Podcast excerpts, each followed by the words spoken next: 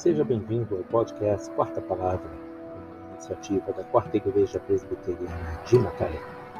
Hoje, sábado, dia 19 de dezembro de 2020, veiculamos o episódio 266 da primeira temporada, intitulado Ele Esquece, baseado em Isaías 43, 25.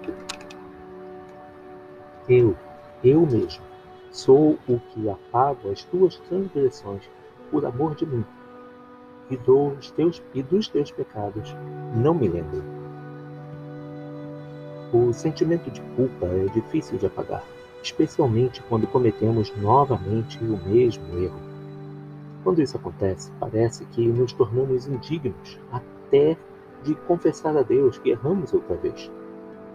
Mas esse versículo de Isaías nos diz que Deus esquece os nossos pecados.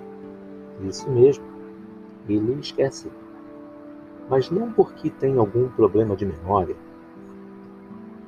Ele nos conhece completamente e sabe tudo a nosso respeito. Mesmo assim, esquece os nossos pecados. Ele se esquece porque decidiu fazer assim. Uma vez perdoados, os nossos pecados não existem mais. Imagine esta cena. Você ora a Deus e diz: Senhor, eu fiz aquilo de novo. E aí ele responde: Aquilo o quê? Não me lembro de nada. Então, novamente, Deus escuta a sua confissão, perdoa e apaga o seu pecado. Isto tem um nome: é pura graça.